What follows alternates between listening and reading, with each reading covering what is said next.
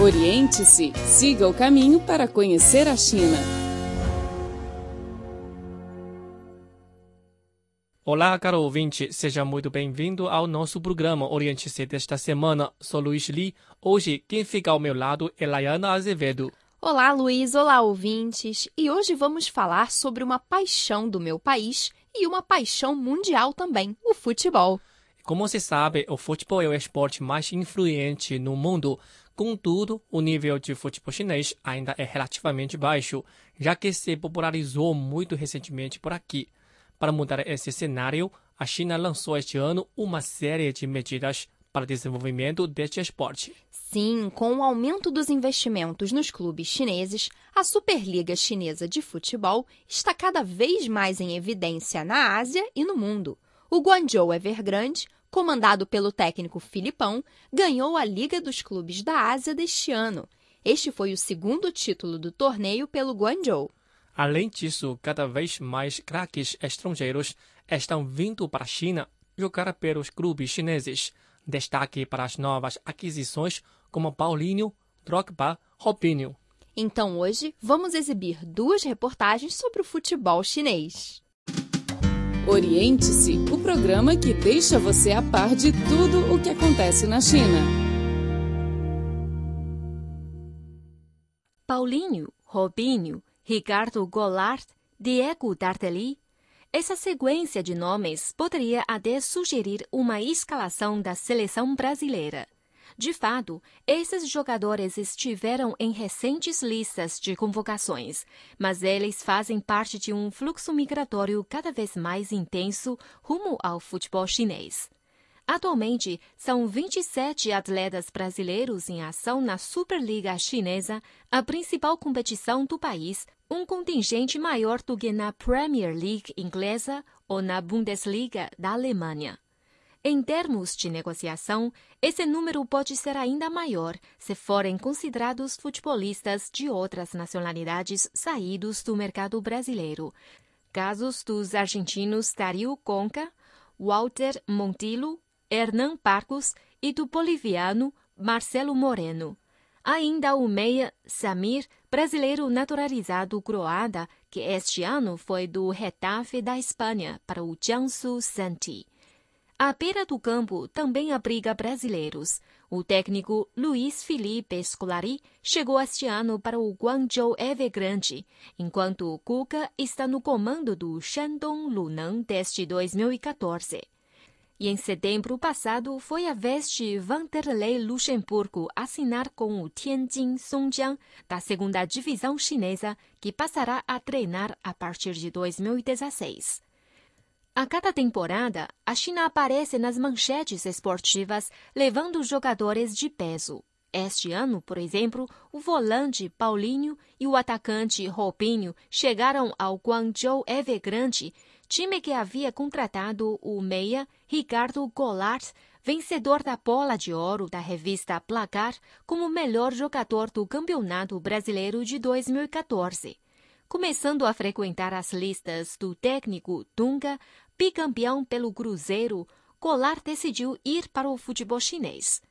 A proposta foi muito boa. Conversei com meus familiares e achamos que era a melhor decisão a ser tomada. Vejo que foi acertada e estou muito feliz aqui na China. Conta Collard.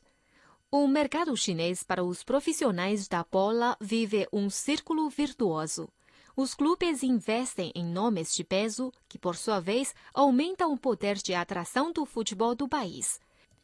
Isso pesou, por exemplo, na decisão do atacante Yuri, que despontou no Botafogo em 2013. A proposta financeira foi irrecusável. Apesar de não conhecer muito o futebol chinês, eu sabia que estava em crescimento, levando jogadores de qualidade como o Drogba, diz Yuri em referência ao atacante camaronês que brilhou na Europa e jogou na China em 2012. Foi essa combinação que fez Yuri se transferir aos 20 anos para o Guizhou Renhe da cidade de Guiyang.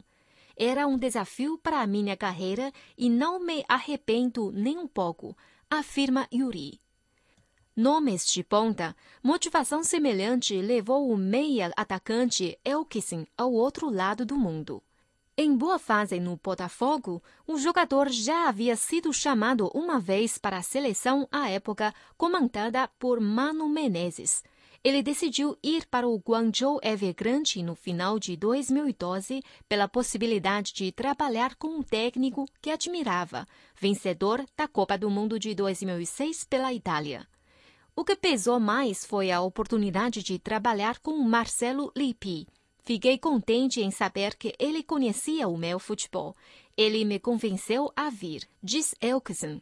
Na época, Lippi poderia se tornar o primeiro treinador a conquistar os títulos da Liga dos Campeões da Europa e da Ásia, o que de fato aconteceu. E com a ajuda de Elkson, que também foi duas vezes artilheiro do campeonato chinês e eleito o melhor jogador da competição de 2014 os clubes de Yuri e de Elkson guardam algumas distâncias. Enquanto o Guangzhou tem um patrocinador nacional e briga pelo tricampeonato, o Guizhou de Yuri conta com o apoio de uma empresa local e este ano luta para escapar do rebaixamento. Mas há pontos em comum apontados por ambos. As boas estruturas que têm para trabalhar e os salários em dia. Dentro de campo, o aumento da competitividade se evidencia a cada temporada. No primeiro ano aqui, fomos campeões com 18 pontos de vantagem. Ano passado, a diferença foi de 3 pontos. Este ano, são cinco times brigando pelo título, relata Elkson. Colat acrescenta que a presença de jogadores de diversos países contribui para o desenvolvimento do esporte o futebol chinês está crescendo muito. A chegada de estrangeiros ajuda muito nessa evolução e os brasileiros fazem parte disso. Os chineses são muito disciplinados, têm uma seleção que cresce a cada ano e, consequentemente, as competições também vão chamar mais atenção. A popularização é o outro fator notado por Elkson para que novos talentos aparecem. O presidente do país, Xi Jinping, é um fã de futebol. Antigamente, nas escolas, se praticava muito basquete e tênis de mesa. Agora, o futebol começa a ser praticado pelas crianças, diz Elkson. Some-se a isso, o povo ha feito atividade física, como comenta Yuri. Aqui em Guiyang, há diversos locais para a prática de esporte, quadras de basquete, redes de badminton. Das crianças até os idosos, há um incentivo para as pessoas não serem sedentárias. A China só participou de uma Copa do Mundo, a de 2002. Não passou da primeira fase, quando inclusive perdeu para o Brasil por 4 a 0. Mas voltar ao Mundial parece um objetivo factível. Eles aprendem muito rápido. Uma evolução não é uma coisa que acontece de uma hora para outra mas eles estão no caminho certo, avalia Yuri. No sentido inverso das relações futebolísticas entre Brasil e China, o meia Chen Zhizhao teve uma passagem pelo Corinthians de 2012 a 2013. Ele jogou pouco, mas virou uma espécie de jogador cute para a torcida. Ano passado, retornou à China para jogar no Beijing Guoan que briga por uma das três vagas para a Liga dos Campeões da Ásia nesta temporada. Oriente-se, o programa que deixa você a par de tudo o que acontece na China. A ligação dos chineses com o futebol não é tão antiga quanto sua própria história. Apesar de a China ter participado de um único campeonato mundial, o país tem uma indissociável ligação com o futebol. Não é para menos. Hoje é aceito por historiadores de renome e dirigentes esportivos que, apesar de o futebol moderno ter surgido na Inglaterra, sua raiz mais antiga é chinesa e de mais de dois mil anos. A China tem uma enorme quantidade de torcedores e um muito especial presidente chinês, um fã da modalidade e já teve também seu Pelé, o futebolista Li Weidong, um ídolo do passado, e hoje olha para o futuro esperando obter o mesmo sucesso que teve em várias modalidades olímpicas. A China é não só o país mais populoso do mundo, como também um dos que abriga mais fãs de futebol.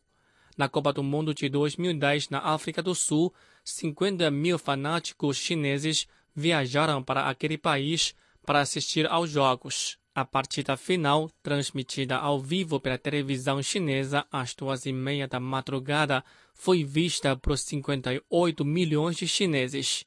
Dentre eles, um torcedor muito especial, o presidente Xi Jinping. Em viagens ao exterior, o presidente não perde a oportunidade de declarar sua paixão pelo esporte, seja em entrevistas ou mesmo quebrando o protocolo para demonstrar sua habilidade com a bola, chegando a marcar gols mesmo vestido de terno e gravata. Sua paixão pelo futebol vem desde a juventude. Na década de 1980, frequentava o estúdio dos trabalhadores de Beijing para assistir partidas, um amor que não mudou mesmo quando chegou a dirigente supremo do Estado. Para o presidente, a China é um mercado de futebol considerável, embora atualmente tenha um nível técnico relativamente baixo, mas espera que em pouco tempo alcance o nível mundial. Ele disse: depois de organizar os Jogos Olímpicos, a China determinou-se a fazer evoluir o futebol, já que nossos esportistas conseguiram medalhas de ouro em outras modalidades, mas isso requer um longo tempo. O Brasil é o reino do futebol. Para os chineses, o futebol é o símbolo que melhor representa o Brasil. Portanto, aprender a jogar futebol no Brasil sempre foi a escolha dos jovens que querem se dedicar a esse esporte. O primeiro grupo de futebolistas chineses foi o Brasil em 1993. A equipe, denominada Juvenil Jianibao, era formada por 22 membros, escolhidos entre 6 mil candidatos em três fases de seleção.